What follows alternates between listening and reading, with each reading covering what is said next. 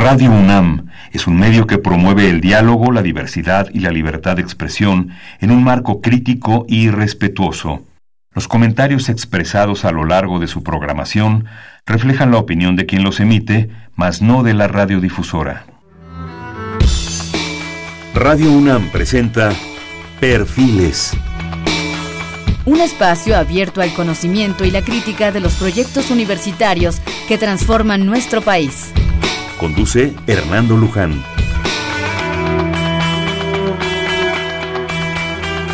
¿Qué tal? ¿Cómo están? Buenas noches. Estamos nuevamente en Perfiles. Qué gusto estar con ustedes. Perfiles es un espacio en donde conversar con las mujeres y los hombres que día a día forjan nuestra universidad. En esta ocasión tenemos el gusto, el honor, de que vamos a platicar con el doctor Matías Moreno Intriago. Él es investigador del Instituto de Física de la Universidad Nacional Autónoma de México. El doctor Moreno estudió la primaria, secundaria y preparatoria en escuelas públicas. Tras un breve paso por el TEC de Monterrey, logró inscribirse en la UNAM, bendito sea Dios, que regresaste al buen camino. Así es. En la Facultad de Ciencias, donde concluyó la carrera de físico, así como la maestría y el doctorado en ciencias. Este último en 76, 1976. Ese mismo año fue contratado en el Instituto de Física de la UNAM, Hoy es investigador titular y fue designado como director por la Junta de Gobierno en el difícil periodo 1999-2003. Ha sido director de la Revista Mexicana de Física y secretario general de la Sociedad Mexicana de Física. Su interés permanente en investigación ha sido la física de altas energías y a partir de 2003 ha impulsado la construcción de una fuente de luz de sincrotrón para nuestro país. Excepto en estancias sabáticas, ha ofrecido sistemáticamente cursos de licenciatura y posgrado en la Facultad de Ciencias y en el posgrado de Ciencias Físicas de la UNEMA. Matías, qué gusto que estás con nosotros nuevamente. El gusto, el gusto es mío, me da mucho gusto estar con ustedes. Realmente, realmente creo que vamos a hacer una, plática riquísima, sabrosísima. Ya oyeron que el, doctor Matías Moreno eh, está interesado en, el asunto de de la fuente de luz del sincrotrón, en fin. Yo barrí algunos artículos tuyos, por ahí, por ahí, ya sabes dónde, ¿no? Y dentro de lo que me encontré, hay un principio que si me vas a permitir lo voy a leer porque me encantó. Es de enero de 2011. El artículo se llama Fuentes de Luz para México. Y empieza así con un parrafito de cinco renglones que lo quiero compartir con nuestro público. Dice, el mundo sufre una epidemia de luz. No se trata de las conocidas aventuras playeras en los que miles y miles de humanos se echan al sol autoflagelándose, buscando daños en la dermis. Se trata en cambio de personas, de otra forma razonables, que usan grandes aceleradores buscando dañar todo tipo de materiales. La enfermedad, algunos la llaman condición, es inicio de la subcomunidad de físicos y se ha extendido inexorablemente a químicos, biólogos y empieza a atacar a paleontólogos. ¿Qué tal? ¿Qué tal? No, hombre, te inspiraste. Realmente pasaste de la física teórica acá, muy acá, y la luz y todo, a la literatura. No, muy, muy bonito, pero además nos da una idea de, de tu tema de trabajo que yo quisiera que, pues ya estar hablando yo es absurdo, mejor habla tú. ¿Qué es todo esto que vamos a estudiar? A, leer, a trabajar ahora. A ver, el, la fuente de, de luz de sincrotrón es un es una gran instalación científica, primero que nada. Y es una instalación científica eh, de gran ciencia en el sentido de que se requiere una inversión importante de, neuronas sobre todo, pero también de, recursos para poder eh, echarla a andar y que brinde las posibilidades que desde la ciencia siempre hemos buscado. Los científicos estamos convencidos de que somos parte integral de dos grandes eh, instituciones que le sirven a un país. Por un lado, somos parte de la cultura y por otro lado, somos partes de, de la solución de los problemas eh, sociales del país a través de la técnica, a través del pensamiento científico y en ese sentido eh, la fuente de luz eh, de sincrotrón es quizá el instrumento, la herramienta más importante que, que se ha construido en los últimos 50, 60 años. ¿Así de plano? Para el estudio de los materiales en la naturaleza. Cualquier cosa sobre los materiales que requiera un estudio eh, a nivel atómico, eh, eh, una fuente de luz sincrotrón es capaz de darte un, avance notable en esto. Son cuatro las propiedades de las fuentes de luz sincrotrón que la hacen única. Una de ellas es la gran colimación de la luz que te permite enfocarla en distancias muy pequeñas del material. La otra es la tremenda brillantez de que dispone. Es literalmente millones, tiene la brillantez de millones de, soles, el equivalente en un... sol ese que nos alumbra todos los días. un día soleado de a veras, pero esto lo hace en un, en un punto. Es una concentración bárbara. en, un, en un pedacito de, del material. Y ahí hay millones de, sol iluminándose. Y la otra propiedad es que esto ocurre no solo como en la luz del sol, que emite sobre todo en, en, la luz que vemos, en el óptico, sino que los, eh, las fuentes de luz sincrotrón se eh, diseñan, las diseñamos y estamos diseñando una que va a ser la mejor de, eh, Latinoamérica casi con seguridad. ¿La estamos diseñando quiénes? La estamos diseñando un grupo de científicos desde hace varios años.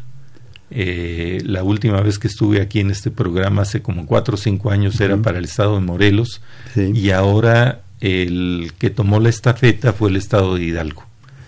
Entonces, la, esta versión, que es la más reciente, viene de una iniciativa de, del Estado de Hidalgo, a través del gobierno y del gobernador en particular del Estado de Hidalgo, eh, que ve esto como una forma de que cumplamos los científicos con el compromiso social hacia el país y él ve en esto una oportunidad de tener esta gran instalación que está curiosamente eh, rodeada de decenas, textualmente, decenas de laboratorios distintos que usan esta luz producida por los, eh, por los electrones que han sido acelerados.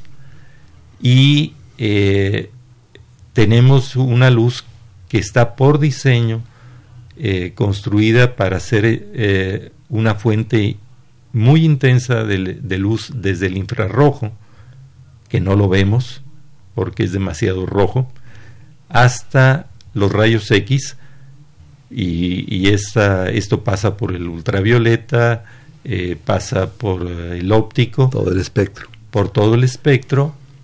Y la luz de sincrotrón no sería tan popular si no llegara sobre todo a los rayos X. Los rayos X, ¿qué son? Los rayos X todos los hemos, todos los que nos hemos tenido que tomar una radiografía, sabemos que son un asunto muy delicado porque ionizan y esa ionización puede tener efectos secundarios. Entonces hay que tenerles mucho respeto, pero tienen una, una, una virtud y es que penetran, por eso lo usamos para tener eh, las radiografías que nos toman los, los médicos y eh, esta gran penetración que tienen los rayos eh, X los hace una, una herramienta fundamental. ¿sí?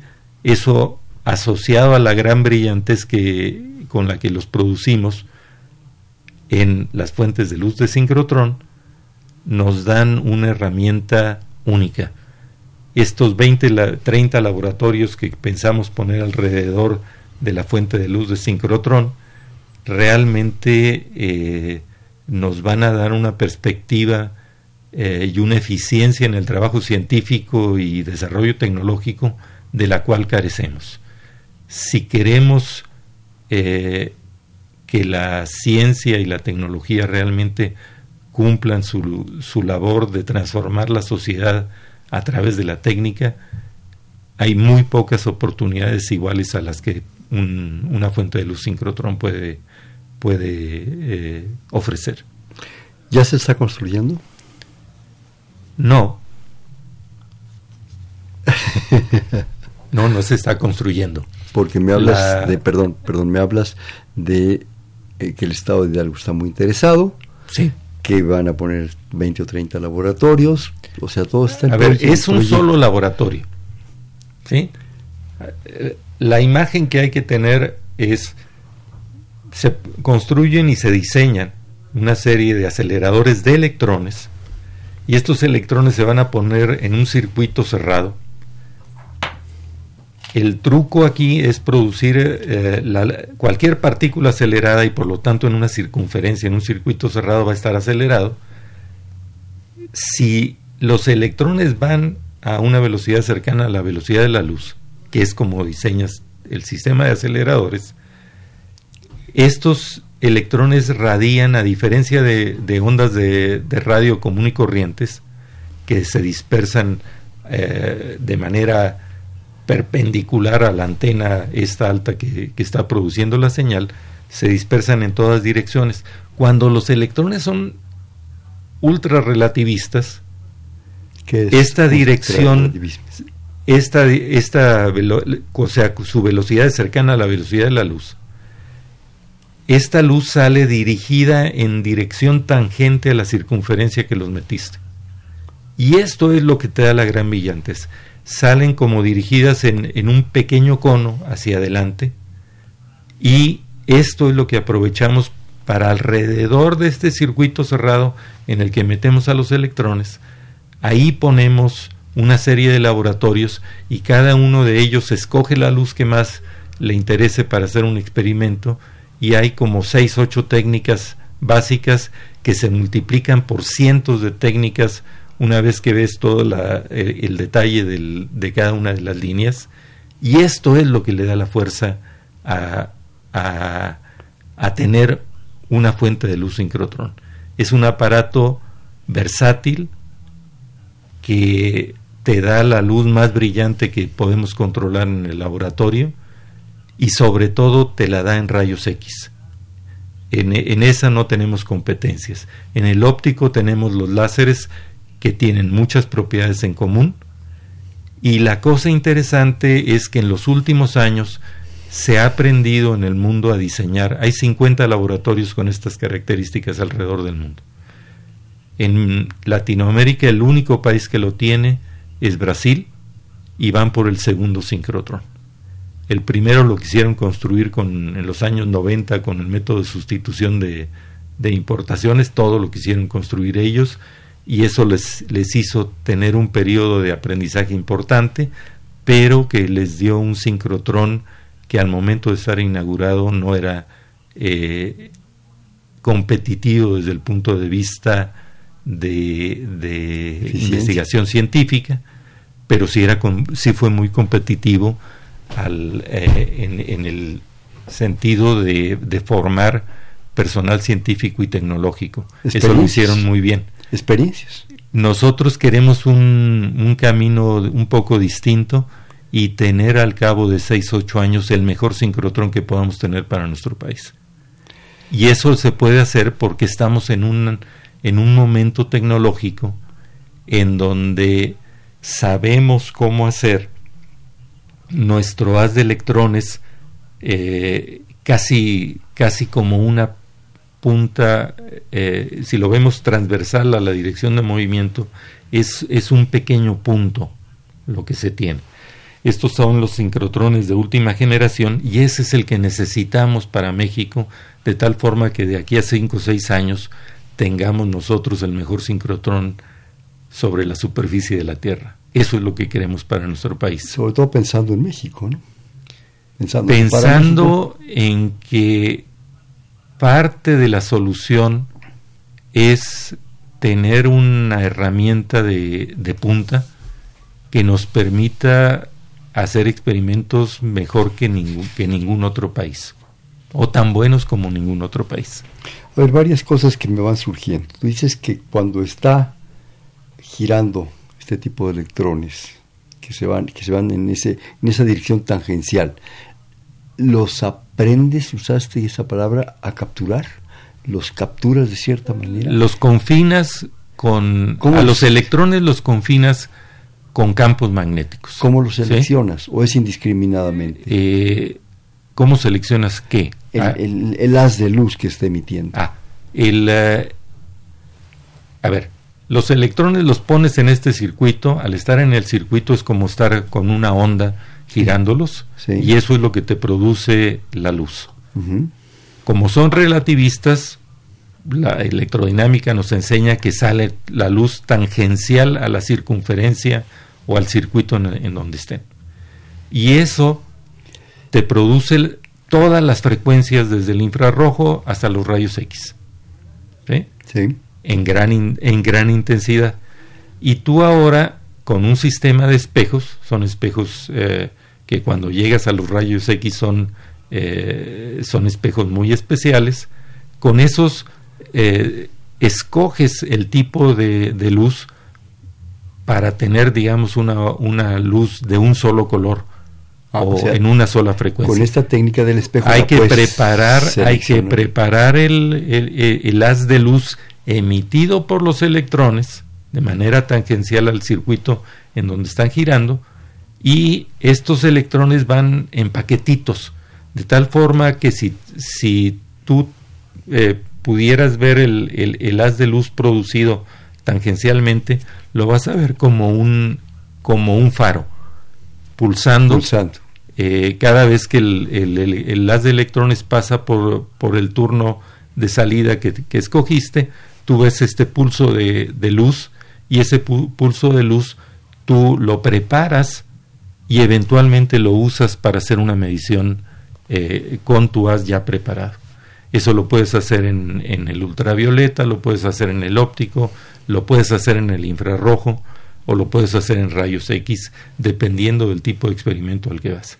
Esta gran versatilidad en escoger el tipo de luz y la, el color o la frecuencia a la que sale la luz, te permite no solo eh, hacer experimentos para ver eh, algo como en un microscopio, sino también para analizarlos químicamente.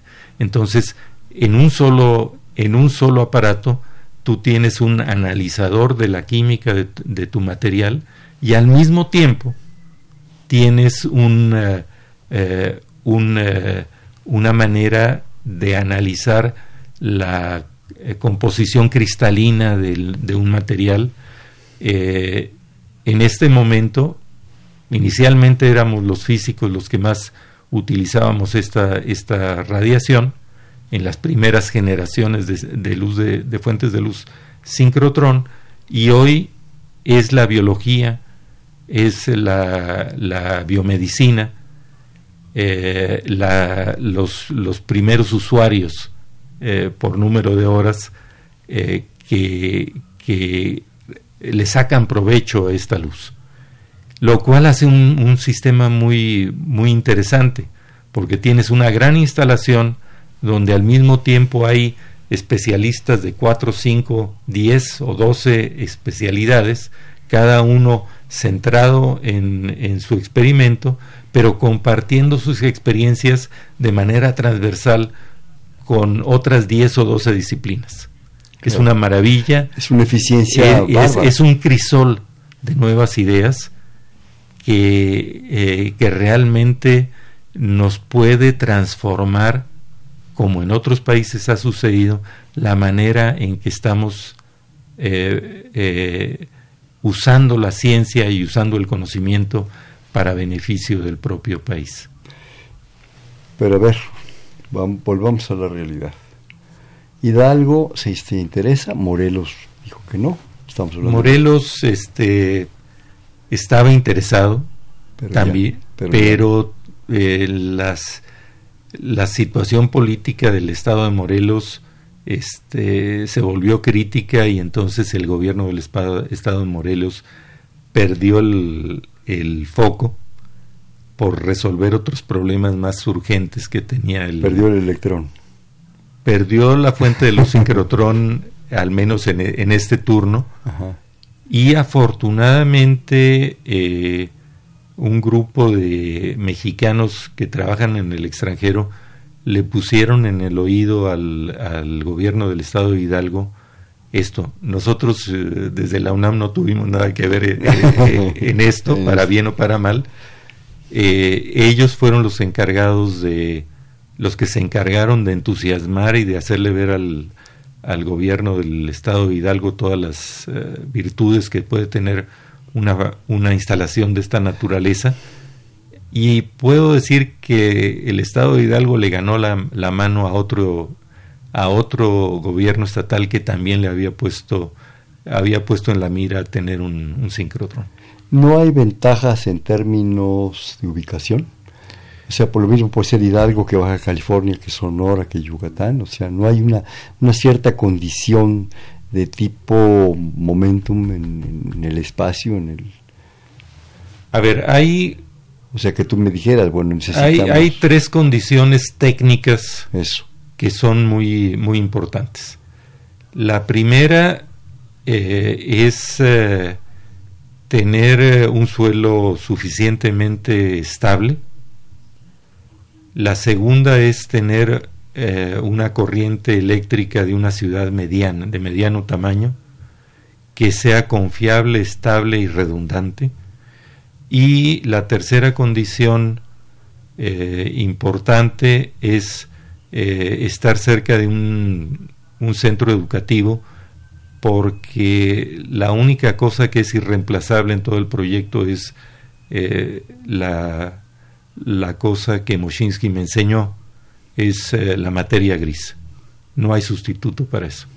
Entonces se necesita estar cerca de un centro de, de la mejor calidad. De formación de gente. Para poder formar la gente, para tener recursos eh, bibliográficos y tener un sistema de comunicación, se requiere un sistema cibernético de primer orden para poder manejar de manera eficiente un sincrotrón de un, aparato de esta naturaleza. Cuando te refieres a un subsuelo estable, ¿qué quiere decir? ¿Que no haya riesgos de sismos? ¿Que no haya inestabilidad? Eh? Lo que se necesita es que el suelo no tenga hundimientos diferenciales. Mm si tú logras tener, no tener hundimientos diferenciales, el, la zona crítica, que es donde tienes a los electrones, puede eh, inclinarse en un sentido y en otro, con tal de que toda la, toda esta, toda esta, esta gran circunferencia, que es del orden de 400 o 500 metros de circunferencia, lo que está, de lo que estamos hablando como un, como un algo de un, del tamaño de un eh, estadio de fútbol. Una, dona de ese tamaño. Una dona de ese tamaño que se mueva sin quebrarse, ¿sí? sin que una parte de la dona eh, se hunda respecto al resto de la dona. ¿sí? Y eso es lo que, lo que aquí se requiere como estabilidad. Los temblores no, no ayudan. No, claro, no ayudan a nadie. Pero, digamos, en, en el área de San Francisco que tiene condiciones semejantes a las del centro de México, al eje volcánico, eh, hay dos sincrotrones de primerísima categoría. Y están funcionando y cuando llegue, les llega un temblor mayor, apagan el aparato y se acabó. Oye, Matías, a lo mejor voy a decir una barbaridad. Ponerlo sobre una mesa de estabilidad. O sea que se puede hacer, se puede pues, hacer. Claro, te eleva eh, costos pero te da una seguridad bárbara, sobre todo en México. Eh, si lo pusiéramos en la Ciudad de México, lo que buscaríamos, eh, o en el estado de Hidalgo, ¿sí? lo que buscaríamos es tener en esta dona crítica que es eh, la, la, el sitio de, de, los electrones moviéndose a la velocidad de la luz, buscaríamos que fuera lo más estable y sólida y ciertamente que cierto tipo de vibraciones no eh, fueran importantes. Por ejemplo, eh, una, una supercarretera, una carretera cercana en donde pasen camiones de carga, eh, eso te puede afectar porque te va a dar vibraciones que te van a inestabilizar el, las de electrones. Eh, lo que tienes que hacer es preparar esta zona crítica poniendo distintos tipos de, de material rocoso y arenoso para que esto no se dé.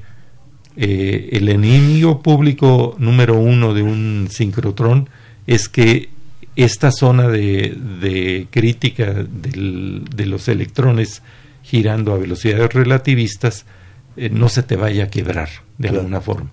Y eso ocurre cuando eh, hay ciertos tipos de suelo que si que, a la hora de absorber o, evaporar agua eh, no, no, no, se expanden o se contraen de manera uniforme. Ese es un enemigo este, público de, de, un, de un sincrotrón. Bueno, ahora, ¿se está construyendo? ¿En qué etapa van? ¿Qué, pasa? el, porque una cosa es que este, va a aparecer anuncio del Estado de Hidalgo, pero no lo es. Es lo que, van a dar barbacoa seguro.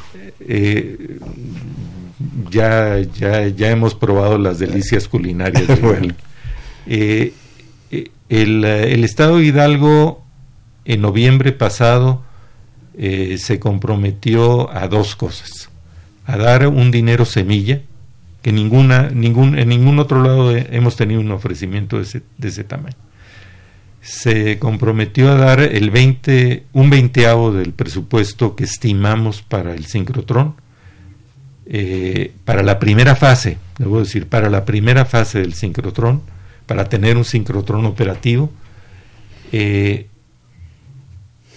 pone aproximadamente un vigésimo de lo que se necesita. Y la segunda cosa que prometió el gobernador fue eh, darnos un, eh, un terreno apropiado de al menos 40 hectáreas de, de, tamaño. Eh, vamos haciendo un proyecto cada vez más ambicioso y le estamos pidiendo un poquito más con cierta geometría para poder hacer una dejar listo para futuro eh, un segundo proyecto que también es una fuente de luz, pero este se llama un láser de electrones libres. Queremos dejar preparado el terreno para una vez teniendo nuestra primera fuente de luz, que es de sincrotrón, con esta geometría que, que, mencionamos hace un momento, ahora queremos alimentar esta, eh, esta circunferencia con un acelerador lineal que va a ser el principio de nuestro láser de electrones libres, que tiene todavía otra serie de propiedades igual y más interesantes. Queremos impulsar un proyecto que va a dar beneficios inmediatos a múltiples ciencias, ciencias a física, a química, a biología, a, a ciencias biomédicas, a la industria farmacéutica de este país va a recibir un, impulso tremendo, eh, a, la paleontología, a la arqueología, a, estudios de patrimonio cultural mexicano, artístico. no nos los vamos a acabar. En este momento, por ejemplo, en, este último tema, en el tema de patrimonio cultural, es muy difícil sacar una sacar legalmente del país un, eh, digamos, a la, a la, esposa de Pacal en Palenque, ¿sí? Nadie sueña en poderse llevar e, e, esta señora, a la, reina roja. a la reina roja, llevársela a SRF para que allá, a Grenoble, para que allá le, la iluminen con luz de sincrotrón. Es algo que más vale que tengamos aquí en el país la posibilidad de hacerlo si lo, si lo, si lo requieren los estudiosos de esto. Eh, y este es el tipo de, de, posibilidad que se va a abrir en decenas de disciplinas científicas que en este momento no tenemos. Es la facilidad de uso. Y las aplicaciones múltiples. Y, y tenerlas a la mano, ser soberanos en, las, en el tipo de de investigación que queremos y podemos hacer. ¿Por qué no? O sea, el, el, problema del, del, virus este de la influenza, el H1L1, eh, eh, es un virus que muta, que, que va cambiando y el, eh, el, una fuente de luz de esta naturaleza nos permitiría tener una herramienta si tenemos el laboratorio asociado apropiado para poderle sacar las huellas digitales a, a, esto. Y como esto tenemos otras enfermedades, el, el, dengue en este momento en el país, ¿a quién le importa? ¿Le importa a los países desarrollados atacar el dengue? No. No, claro que no. Le importa a los países que tenemos selvas tropicales y, estamos infestados de, mosquitos. A nosotros son a los que nos interesa sacar una vacuna contra el dengue o, el chikungunya o alguna de estas... todas las enfermedades tropicales. Eh, enfermedades tropicales, una vacuna para la amibiasis, el instrumento, un instrumento muy importante para estudiar eh, la, la, las macromoléculas que están formando eh, estos, eh, estos eh, virus o estas bacterias, vamos a tener una herramienta para investigar y vamos a ser dueños de esa herramienta y nosotros vamos a poder decidir qué hacer y no hacer, siempre poniendo por, por delante la calidad científica y tecnológica de los proyectos. Pero nosotros vamos a ser nuestros propios jueces. Y eso se llama soberanía del conocimiento y por ahí empieza la soberanía de un país. Todo lo que nos platicas se me hace sensacional. Aquí en tu artículo eh, hablas de una construcción en fases de 5 a 6, 7 años probablemente. Estás hablando de aproximadamente a este artículo en 2011 de 300 millones de dólares. Sí, ya nos fuimos al doble. Me imagino que sí, porque son ocho años. Eh, y porque en estos ocho años, si hiciéramos ese proyecto de 300 a 400 millones de dólares, íbamos a tener un problema. Y el problema es que cuando entreguemos ese sincrotrón, lo vamos a tener atrasado 20, 25 años. Entonces, eh, hacer el proyecto que, que concebíamos como magnífico en 2011, el día de hoy garantiza que vamos a estar mal, malgastando el dinero. Es obsoleto ya. Vamos a tener, cuando lo inauguremos, el mismo problema que tuvieron nuestros amigos brasileños, de tener un sincrotrón atrasado 20 años. No es que no vaya a servir, ¿sí? Una lupa sirve también como un microscopio a veces, pero no vamos a tener un microscopio de, de alta calidad si no tenemos un microscopio o una fuente de luz de sincrotrón que son 20, 30 microscopios simultáneos de última generación. Por eso necesitamos pensar y diseñar con muchísimo cuidado y aunque parezca mucho dinero, 500 o 600 millones de dólares, es y no es demagogia, es más caro no tenerlo. ¿Sí? El país en principio debería de tener no uno, sino cuatro o cinco sincrotrones distribuidos a lo largo y ancho del país, para poder competir en la producción de conocimiento con el resto del mundo. El español este que participa en tu seminario te dice que un sincrotrón por cada 20 millones de habitantes. Sí. O sea, México necesita en este momento seis. Este, Cinco o seis. Bueno, pero déjame ser ambicioso. Yo soy muy aborazado. Bueno, muy bien, eh, yo te los concedo. Perfecto. ¿Me permites hacer un, hacer un corte y ahorita seguimos porque está muy interesante? Estamos en Perfiles, un espacio en donde conversar con las mujeres y los hombres que día a día forjan su universidad. Estamos platicando con el doctor Matías Moreno sobre los sincrotrones. Él es investigador del Instituto de Física. Estamos en el 5536-8989. Repito, 5536-8989.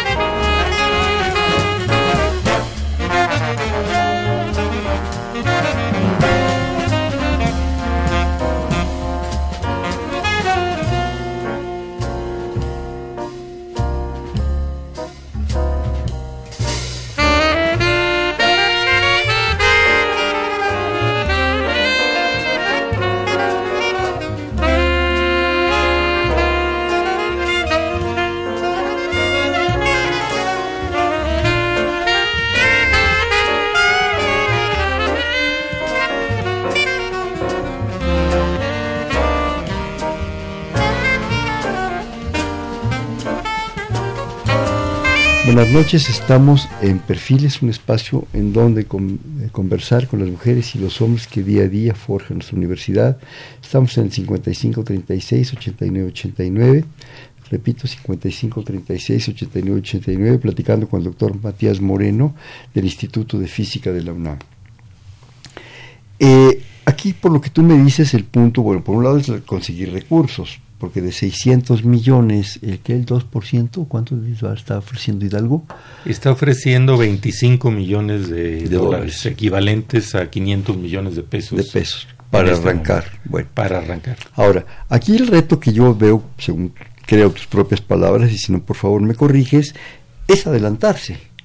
Porque si empiezas ahorita a construir, como tú mismo dices, en 5 o 6 años se va a lograr, porque de que se logra, se logra por, nuestros, por nuestros calzones que se logra, ¿verdad? y perdón por lo de que se va a lograr. pero, pero el punto es ir adelantados para que no sea obsoleto, para que no tengamos otro maracanazo, ¿no?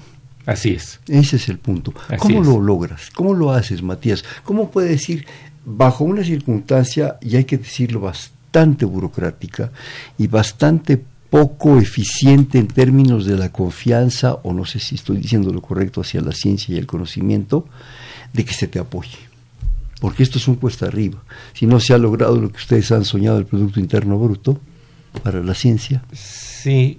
O sea, perdón ser abogado del diablo, pero lo hemos visto tantas veces. Sin duda. Ese, digamos, hay un, hay un reto importante aquí, que es convencer a, la, al, gobierno federal en este caso. Es que esto ya no es estatal, es federal. Eh, de que es una inversión que es indispensable y no solo eso, sino que es urgente hacerlo porque el precio es seguirnos atrasando. Tecnológicamente eh, es como en el siglo XIX, voy a repetir palabras que ya utilicé en estos micrófonos en otra ocasión, es como en el siglo XIX suponer que México no necesita de microscopios. ¿Sí? Es evidente, visto a la luz de lo que ahora entendemos, para qué sirve un microscopio, que nosotros necesitamos no uno, sino necesitamos cientos de microscopios distintos para la cantidad de usos que le podemos dar. Claro. Y el, eh, el proyecto de la fuente de luz sincrotrón tiene un problema de divulgación a vencer. Y es, oiga, si es tan bueno, ¿cómo es que a nadie se le había ocurrido antes tener una fuente de luz sincrotrón en México? Hay que comenzar por ahí. ¿sí? Reconocer que la ciencia como disciplina en nuestro país no ha logrado traspasar la barrera cultural y eh, desafortunadamente eh, no es una prioridad el desarrollo científico tecnológico en nuestro país. Esa es la verdad.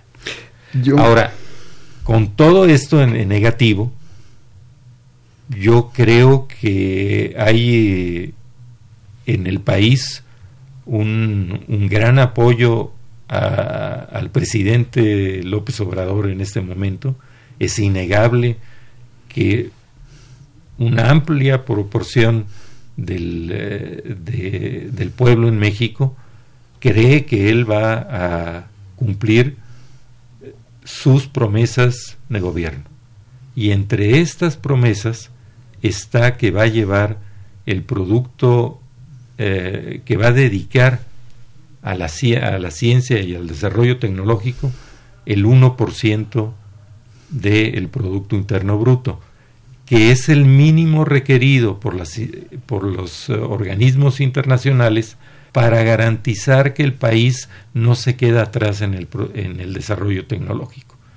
Esto lo han prometido políticos de, de todos los colores y sabores. Desde hace muchos años. Desde 1970 en que se formó el CONACIT y que tenía el CONACIT como propósito que llegáramos a tener un,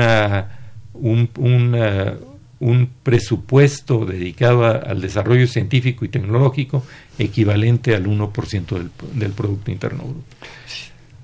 Nada más que ahora tenemos un, un, eh, un gobierno que se comprometió y al que la gente realmente le cree. Yo lo que les pediría al gobierno es cúmplale, cumpla y, que y hacer un programa de desarrollo de la ciencia que cumpla con eh, este requisito que es el requisito mínimo. No estoy pidiendo que dediquemos como Corea del Sur el 4% del Producto Interno Bruto al desarrollo eh, científico tecnológico. Eso requiere no solo del concurso del gobierno federal, sino también de, la, de, de otros actores económicos del país. Y requiere de algo mucho más delicado, que es apostarle como país a la sociedad del conocimiento. Si no tenemos esto como una claridad política, una prioridad, con claridad y con prioridad política, desarrollar el país en base al conocimiento y no en base a la ignorancia, nunca vamos a salir del agujero. Y por lo tanto los, físicos y los científicos vamos a ser una, considerados como una minoría privilegiada que no le sirve a nadie más que a sus propios juegos.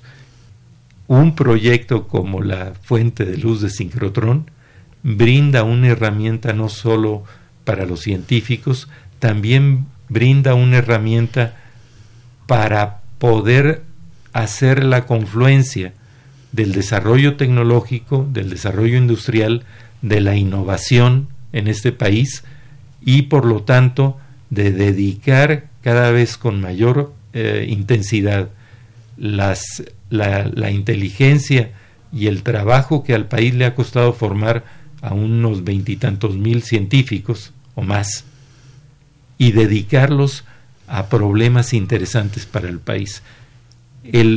La fuente de luz sincrotrón tiene muchos aspectos de no sólo de ciencia dura y pura, sino también de ciencias sociales que deben de ser analizados por, eh, eh, por el gobierno para poder llegar a la conclusión de que efectivamente a un proyecto de esta eh, índole hay que dedicarle los fondos. Desde los años 70, tú lo comentabas, cuando literalmente brotó Cantarel, se prometieron muchas cosas. Brotó Cantarel. Y vamos a administrar la abundancia. abundancia. Y Cantarel el pescador, al cual prácticamente el petróleo lo levantó de la lancha. No pasó nada. Yo no quiero estar en esos, en esos puntos. Eh, estás hablando de un proyecto, Matías, de una barbaridad de propuestas de avance de luz, de energía, en fin, de, de, la, de, la, energía del futuro prácticamente, por lo que yo estoy entendiendo, en todos los campos, en todos los aspectos, y por lo que yo entiendo de una energía limpia, muy, muy prometedora con el medio ambiente, muy prometedora, a lo mejor habrá que ajustar cosas, no lo dudo en el camino, pero muy prometedora en el sentido de una crisis que estamos pasando que está a 15 o 20 años, no, no la acabamos. Eh, tú estás solicitando en este momento, bueno, los científicos, todo ese grupo, tú estás aquí presente, 600, 700 millones de dólares. Te voy a dar un chirris más por, por aquello de no te entumas. Digamos, eh, alrededor de 50, 80 millones de dólares al, a la hora de construir y a la hora de operarlo y seguir haciendo crecer eh, los aparatos alrededor de nuestra circunferencia crítica eh, quizá la mitad de esa cantidad es la inversión anual eh, y los costos de operación. Pero los beneficios son impresionantes. Pero sobre todo, perdón, los beneficios no solo en términos del producto, de lo que estás generando, los beneficios ambientales, ya lo dijimos, de una limpieza impresionante, que no tienes que estar descontaminando y ahogándonos como nos estamos ahogando o solicitando agua, de unos beneficios en términos de creación de masa crítica de, como decía el doctor Moshinsky, de la mejor inversión, que es la neurona. sí, esa es la mejor inversión. La materia gris. La materia gris, bueno. Estás hablando de empleos, Estás hablando de empleos especializados, de exportación de, tecnología, de exportación de conocimiento, lo cual puede ingresar recursos. Y por otro lado, y yo no me lo explico, se está hablando con una insistencia constante, constante, parece una prioridad, pero es impresionante, de crear una refinería en dos bocas o en cuatro bocas, o la que nos va a dejar la boca abierta. Porque el mundo va a decir, bueno, y estos están como locos, siguen aferrados al petróleo. Lo que cuesta esa, esa refinería te da el sincrotrón de 25 años a futuro, que, estás, que están ustedes pidiendo. El, el, de la es más barato, es significativamente más barato que, que, el, que, el, presupuesto para dos bocas. Pero eh, prefiero no dar una opinión de, de, del ego en un tema que yo no conozco. Tienes toda la razón. Tenemos seis refinerías en el país eh, que se, según el gobierno federal eh, estamos usando al 50%. A medios chiles. Y eh, el, el asunto es si vamos a tener una producción de petróleo que garantice que vamos a usar bien esas seis refinerías y que necesitamos una, una adicional. Esto es un, es, estas variables yo no las eh, conozco, no las he estudiado eh, y entonces prefiero Tienes eh, no, no dar una opinión sin sustento en algo que, que no conozco. Sin embargo, el, el, la, nuestra fuente de luz sincrotrón es capaz, porque ya eh, ha mostrado que se puede hacer así, mejorar nuestros catalizadores. Entonces, mientras el país siga apostándole a los, eh, a los eh, combustibles fósiles, vamos a necesitar cada vez mejores catalizadores para mejorar todos los procesos químicos que nos llevan a, a quemar esos combustibles fósiles. Y ahí, ahí es un punto muy importante en donde el sincrotrón nos puede ayudar a crear catalizadores apropiados para el petróleo que tiene nuestro país. Creo que tú mencionaste una palabra clave que es soberanía. Sin duda. Y yo agregaría otra autonomía. Yo creo que un proyecto como este con la masa crítica de todos los científicos que están involucrados, más los que se adicionen, porque vendrían creo que muchos más preparados por ustedes, hasta del extranjero, ¿por qué no? México está abierto a todo, ¿sí? Eso nos daría una soberanía y una autonomía impresionante. Los combustibles fósiles, lo acabamos de ver hace ocho días, un dron cambia todo, porque explotó una refinería en Arabia. Y se cayeron las cosas. Como tú dices, y lo acepto perfectamente y lo asumo como una responsabilidad mía. Yo no soy especialista en, refinerías ni mucho menos, pero me sorprende bajo la perspectiva que tú nos ofreces de posibilidades a futuro y sobre todo una gran preocupación por intereses personales míos de la libertad, la soberanía, pero sobre todo la limpieza del medio ambiente, ¿sí?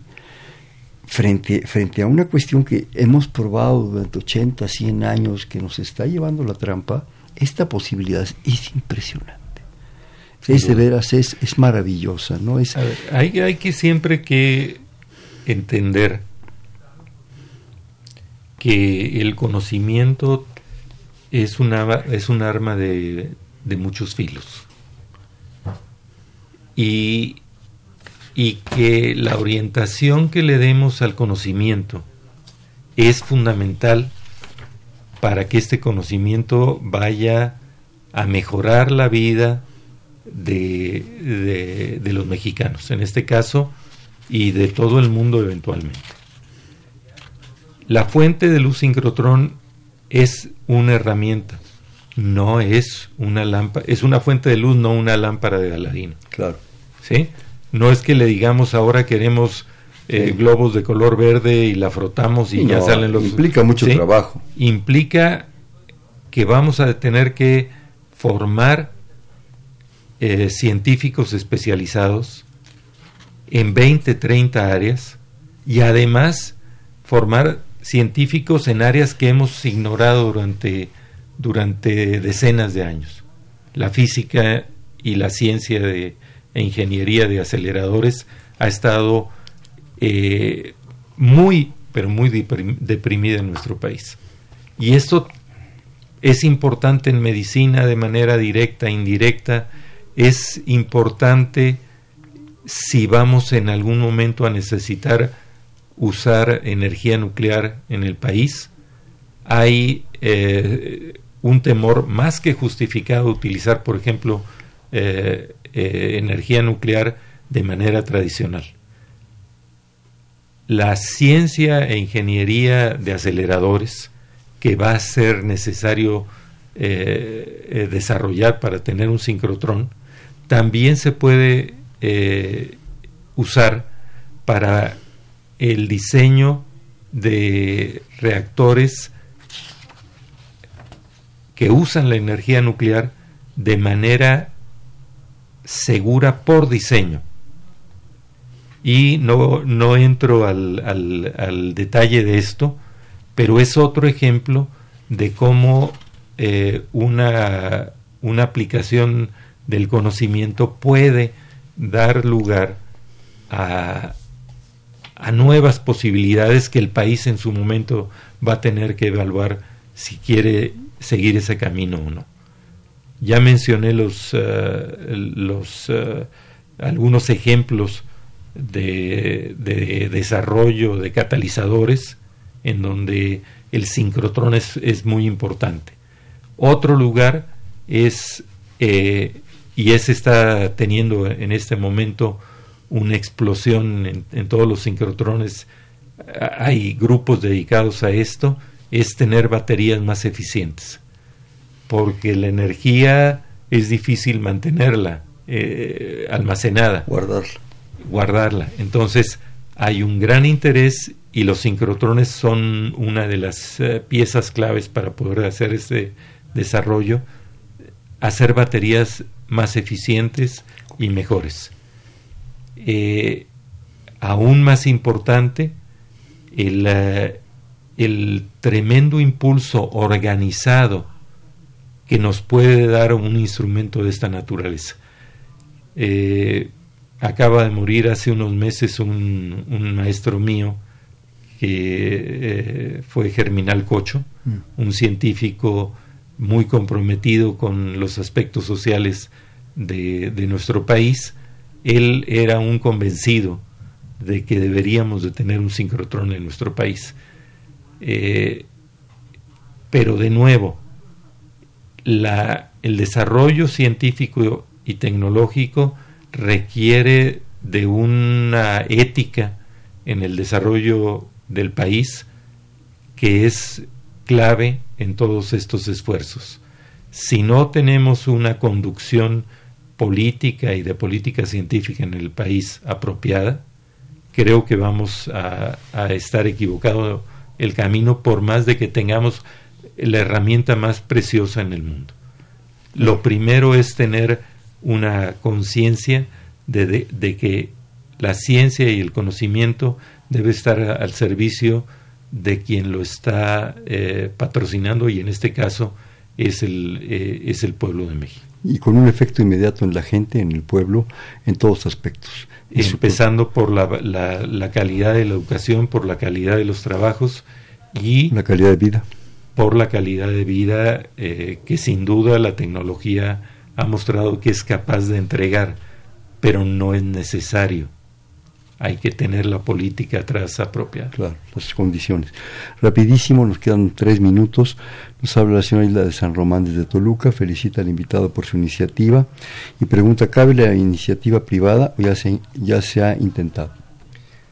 Eh, digamos, es muy sencillo. Eh, en los estudios que hicimos para el Estado de Morelos, eh, nos preocupamos por la, la influencia que el sincrotrón puede eh, tener en, la, en, el desarrollo industrial del, país.